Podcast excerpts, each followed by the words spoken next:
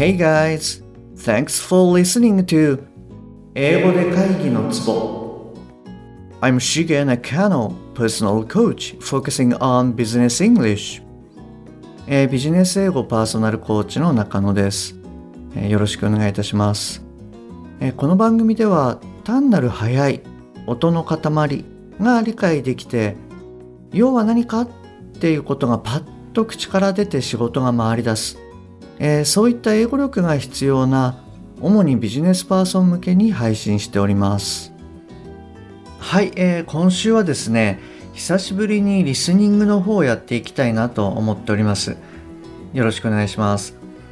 で今週もですねクリスマスプレゼントの第2弾っていうことでリスニングをアップさせるための大事なステップこれをまとめたマニュアルをですねプレゼントしたいと思っております。番組の最後に応募方法をご説明しておりますので最後までお聞きいただけると嬉しいです。今回はですねまあ今まで音素とか連結とかまあそういったところを少しずつ抑えてきたわけなんですけれども今週はちょっと文章をですねやっていきたいなと考えております。じゃあまず最初にですね、えーこちらの音源をちょっと聞いてみてくださいそして何て言ってるのかなっていうのをちょっと考えてみてくださいはいどうぞ What do you mean by that? What do you mean by that? What do you mean by that? はい OK ですとこれはですね結構ビジネスシーンで、まあ、よく使われる文章かなって思うんですけれどもえっ、とどうでしたか？ちょっと早かったですかね。はい。あのこれはですね全部で6つの単語からできてる文章なんですね。はい。それでえっと、以前もちょっと説明したかとは思うんですけれども、まあ、結構前なのであの再度ご説明すると英語の単語の中には内容語と機能語というものがありますというのをお伝えしたかと思います。で意味を伝えたいものこれは、えー内容語になりますと。で文章を作るために必要な単語これが機能語ということになりますと。はい、でこれらについてはですね、えー002の方でまあ本当に最初の方ですね、えー、とちょっと触れたものになるんですけれどもまあそのあたりもあのまたあの聞いていただけるといいかなと思います。で先ほどの文章に戻るんですけれども何て言ってるかっていうと「What do you mean by that?」と言ってます。その2話の時に話をした「What do you want?」まあこれに近い文章かなと思います。で先ほどの、まあ、内容語と機能語こちらの方を踏まえて何が内容語なのか何が機能語なのかっていうのを、えっと、ちょっとおさらいしたいなと思います。What do you mean by that? はい、この文章ですけれども内容語っていうのはまあしっかり、えーはっきりと発音されるどんなものがあるかっていうと、まあ、名詞動詞形容詞副詞あとはまあ指示代名詞とかですかね。あの this とか that とか。はい。こういったものが内容語になります。で機能語の方なんですけれども、えー監視えーだとかあとか。それとか、えー認証代名詞 I とか U それから前置詞。まあ B 動詞。あとは接続詞とか。まあそういったものもあの機能語になります。でこれらのことを踏まえて What do you mean by that? の内容語が何になるかをちょっと考えてみてください。はいどうぞ。はい OK です。えっ、とここでですね内容語が何になるかっていうことで What と mean と that、この3つになります。で、えーこの3つはしっかりと発音してで残りの、えー do と you と by ですね。この3つはまあ、えーかなり適当に発音されちゃう、まあ、弱く発音されちゃう。っていうことになります。なのでちょっとわざとらしく言いますけれども What do you mean by that? はい。あのちょっとですね強弱というかはっきり発音する、えー、適当に発音するっていう観点でいくと今のような発音の仕方になりますそれでその上で、えー、音の連結であったり脱落っていったものをちょっと考えていきたいんですけれどもまず What の t ですね最後の。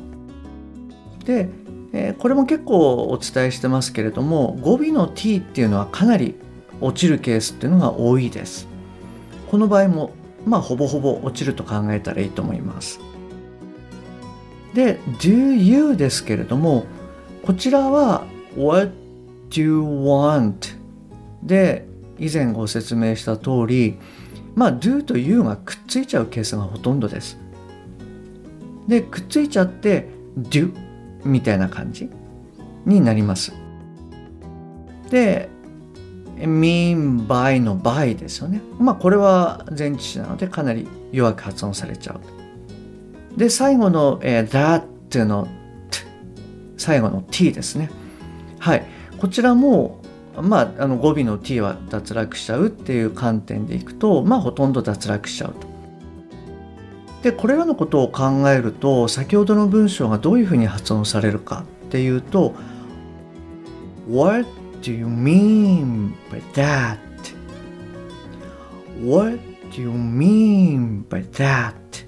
はいちょっと大げさですけれどもまあこんな感じになるんだなっていうのをちょっと感覚的にですねあの掴んでいただくといいんじゃないかなと思いますそれでまあもう少しですねこう腑に落とすっていう観点でちょっとですね最初はrepeat after me のような形でちょっと練習してみたいなと思います。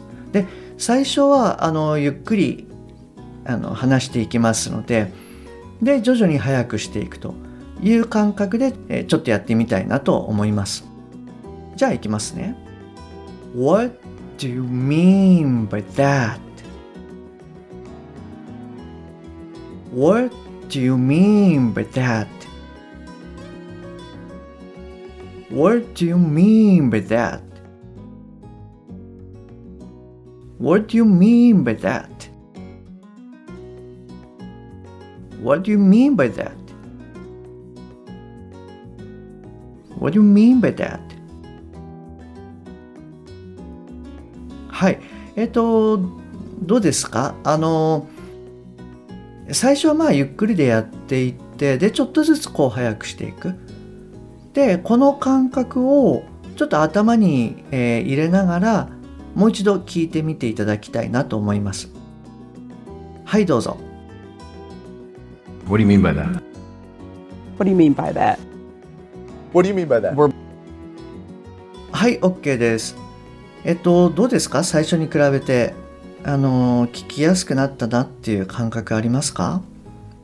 割とですねこういった形で、まあ、あの練習をしていただくと最初はちょっと聞き取りにくいんですけれども、まあ、徐々にこう聞けるようになってくるっていう方が多いかなと思います。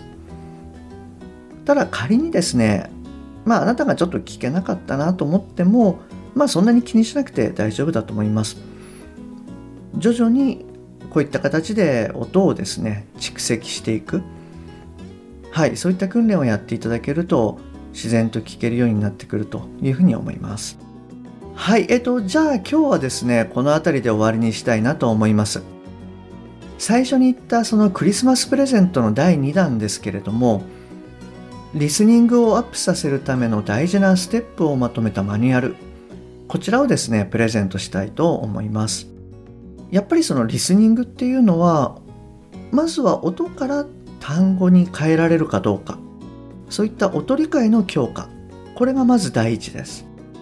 そして単語から意味を捉えるというその意味理解の強化ですねで大きくこの2つの観点で強化していくことが非常に大事ですなのでどうしてあなたが今ちょっと聞けないかなっていうところのまあ、ポイントをですね確認していただいてステップごとにワークをやっていただくと。でそうすることによってまあ徐々にではありますけれども聞けるようになってきます。ですので是非こちらのマニュアルを見ていただいてですね今あなたがどこの部分にいるのかなっていうことを確認していただきながらワークを進めていっていただけるといいんじゃないかなと思います。はい。で、プレゼントの受け取り方法なんですけれども、次の2つのステップで受け取ってください。まず1つ目なんですけれども、説明欄に LINE 公式のアドレスが載っておりますので、そちらの方でお友達になってください。